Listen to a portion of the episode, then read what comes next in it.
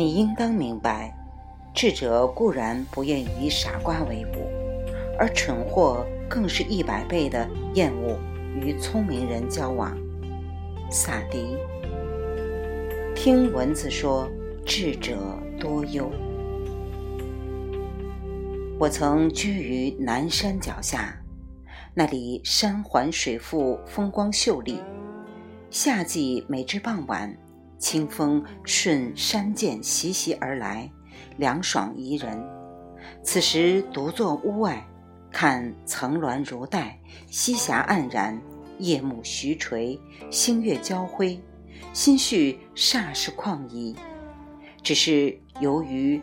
各玉壑中均有小溪流出，饮水灌溉十分方便。当地农人自然多种稻谷，所以蚊虫孽生，防不胜防。一日黄昏后，铺一顶破席于松林草地上，正欲仰望观天，欣赏乱云夕照，却见若干雄蚊悄悄袭来。且成轮番攻伐的编队，挥之不去，于是只好愤然御敌。几个回合下来，虽拍毙多个来犯者，但我已伤痕累累，而文军依旧毫无退意，茫茫然唯图进击，大有不吮足我的血则死不罢休的架势。面对这种不顾牺牲、不计成本的决心，我不由得为蚊子们的愚蠢生出了一丝哀怜之情。可转念一想，又觉得不对。蚊类在世，少说也有数亿万年了。若这愚蠢对他们不利，则他们早该灭绝无疑。何至于一蠢到底而竟千古不衰呢？于是。我挂起免战牌，做出一副诚心就教于蚊虫先生的谦和姿态，甚至不惜献血犯敌，用以作为拜师的束修。其殷殷垂询之意，大约真格地感动了对方。只见一只细瘦干瘪的蚊子欣然上前，落于我的鼻尖，抱足施礼道。你昂然暴露皮肉于外，我等发自本性，不能不奋勇赴宴。事出无奈，望于宽谅。我连忙摆手不迭，示意承受不起他们假惺惺的歉疚，并回礼说：“弟子无言，太过小气，居然为区区一滴血而伤及你们众姐妹的性命，吝啬若此，实属该罚。”只有一事不明，特来请教。你等吸血，本为活命，何以奋不顾身，竟如自投罗网？据我所知，你们雌蚊即便一时吃不上血液，也能靠树浆草汁为生。就算繁衍势大，亦以自存为先。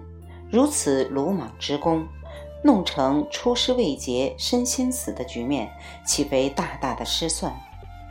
我们人类行事一般必须先有百分之五十以上的成功概率，方会慎重实施之。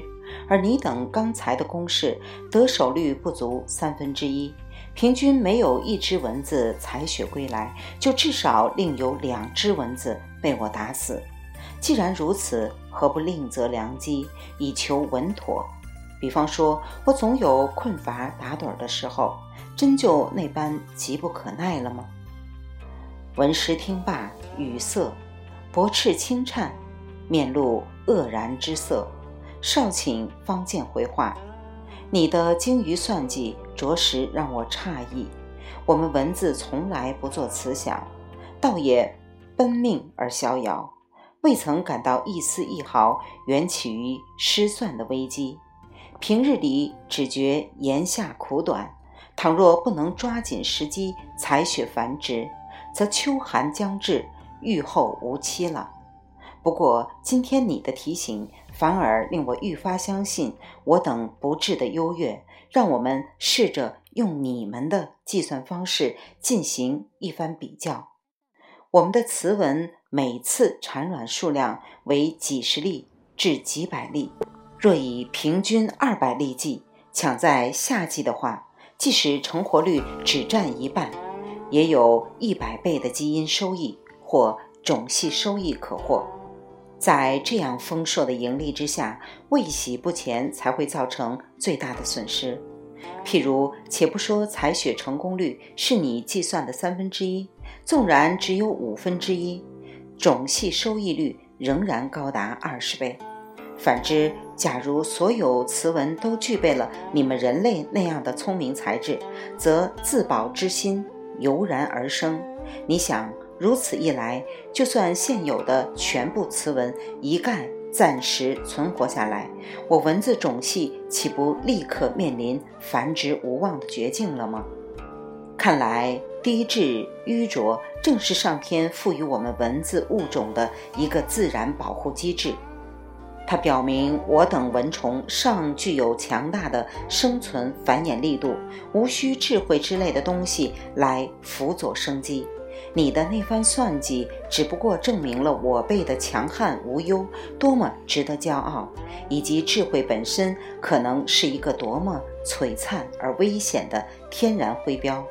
所以，我奉劝你，最好不必替我们古文担忧，倒是应该先去搞清你们自身何以需要智慧来庇佑的原因，才不失为将智慧用对了地方。言罢。那文师得意的顿足大笑，险些翻身落鼻。我真有点茅塞顿开之祸，不禁对他肃然起敬。这简直是言传身教的典范，所揭示的道理亦非人间学者所能深入。人的生存和自尊无不有赖于智慧，结果不免反倒被智慧彻底蒙蔽了自己的耳目。何曾想到智慧的渊源可能另有蹊跷？细细思量，那文师之所言甚合达尔文物竞天择学说的要义，且还超越和纠正了其中暗含的适者生存之理念，业已造成的误导。试想，如果蚊子更聪明一些，它反倒会被自然选择淘汰。它的不治恰与它的生存状态相匹配，所以它长存而不衰。反过来看，后来那些更进化、更高级的物种，例如脊椎动物、哺乳动物乃至灵长人类，它们的智能的确是越来越发达了。在达尔文、赫胥黎以及斯宾塞等人看来，他们对环境的生存适应性也一定越来越增强了。可他们为何反而衰落得更快？对他们来说，所谓适应性增强究竟是什么含义？如果适应性增强最终造成了不利后果，岂不是应该说不适者生存？才更为准确吗？换一个质疑的角度，即是要问：所谓适应是针对什么适应？适应性的地变到底意味着什么？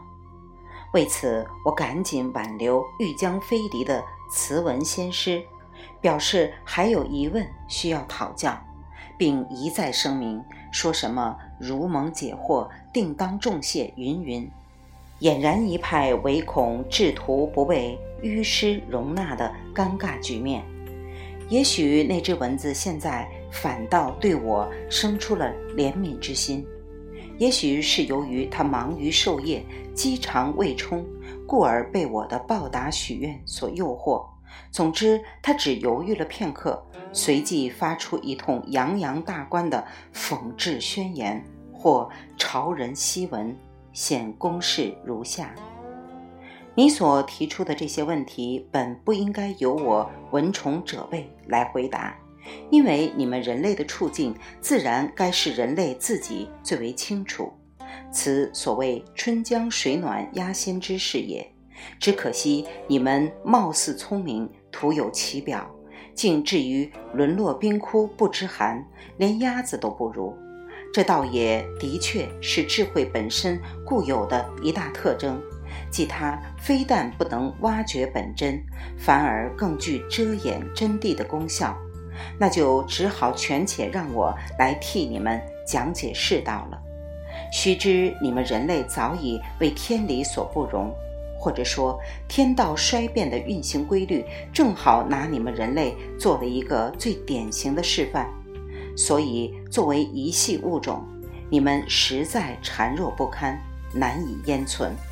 于是，只好借助代偿所得的智巧来勉强苟活。譬如，试问你们人类敢学我们蚊子这样没头没脑的生活方式吗？说来不屑，实乃不敢。你们繁衍一个后代，何其难耶？你们求生的过程何其不易？一个女人一次只能孕育一个孩子。倘若你们也用三分之一乃至五分之一的随机成功率去无志求生和冒险求育，则相当于你们每生养一个孩子就必须损失二至四个母亲或四至八个成年男女。这还假定是在你们无需精心照管的情况下，后代成活率就高达百分之百。也就是说。你们会因此而处于大约是得一失五的减数繁衍微途上，如此运行，生路安在？撇开繁育不谈，再看平素生活，你们人类能像我们蚊虫这样，只凭少许露水花蜜就足以生存，只需点滴动物血液就可后代成群吗？你们复杂的体质生理结构必须配属五花八门的外物支持，所以在衣食住行各个方面才呈现出无穷无尽的消费需求。奇怪的是，满世界却偏偏没有任何一件自然天成的东西已被你们直接受用。于是你们不得不培植作物、加工制品、绞尽脑汁、劳促无休，到头来虽已殚精竭虑，终究还是摆脱不了生计困顿的忧患。故此，你们每一个求生行为都必须建立在高于百分之五十预期成功率的精心算计上。或它的一次性成功效率最终必须足以覆盖此前所有失败所造成的损失之和，否则你们人类或个人的生存状况立刻就将濒临危局。可见，智慧对于你们绝非是什么可以拿来炫耀的奢侈品，而是你们借以维系自身弱态生存的一种强迫或一项必须。至言之，你们人类的智慧程度必与自身的生存力度成反比，或者说，你们人类的智慧状态必与自身的生存状态相匹配，其情形恰与我们的低智状态一定适应于我们的高度存态无异。达尔文所谓的适应，其实不能仅仅针对环境而言。倒是首先必须针对生物自身的载体内质而言才能成立。有鉴于此，如果你们对自己的用智进程不加节制，就会同样造成上述那种文字用智的不良后果，以及智能属性的过度发挥，必然相应压缩载体本身的存在效价。这就是赫胥黎宣扬的所谓优胜劣汰论。为什么在自然进化序列上总是恰恰表现为相反的优汰劣胜效应的原因？君不见你们现今的科技智巧，不是正在闹出诸如人口过剩和生态失衡那样的种种危机吗？听说咱们中国，这是你我共享一个归属的唯一相同点。有一句古话叫做“智者多忧”。所忧者，既可以指向人类日常生存方式的艰难，也可以概括人类总体生存境遇的艰危。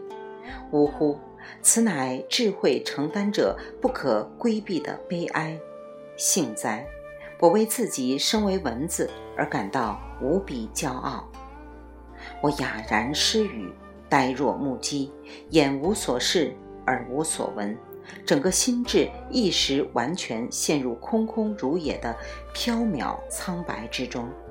良久回过神来，已是暗夜茫茫，风声如夜。那文师此刻早已不知去向。我下意识地摸摸鼻子，发现他依旧平坦无丘，胸臆间立即升起一股负疚懊悔之情。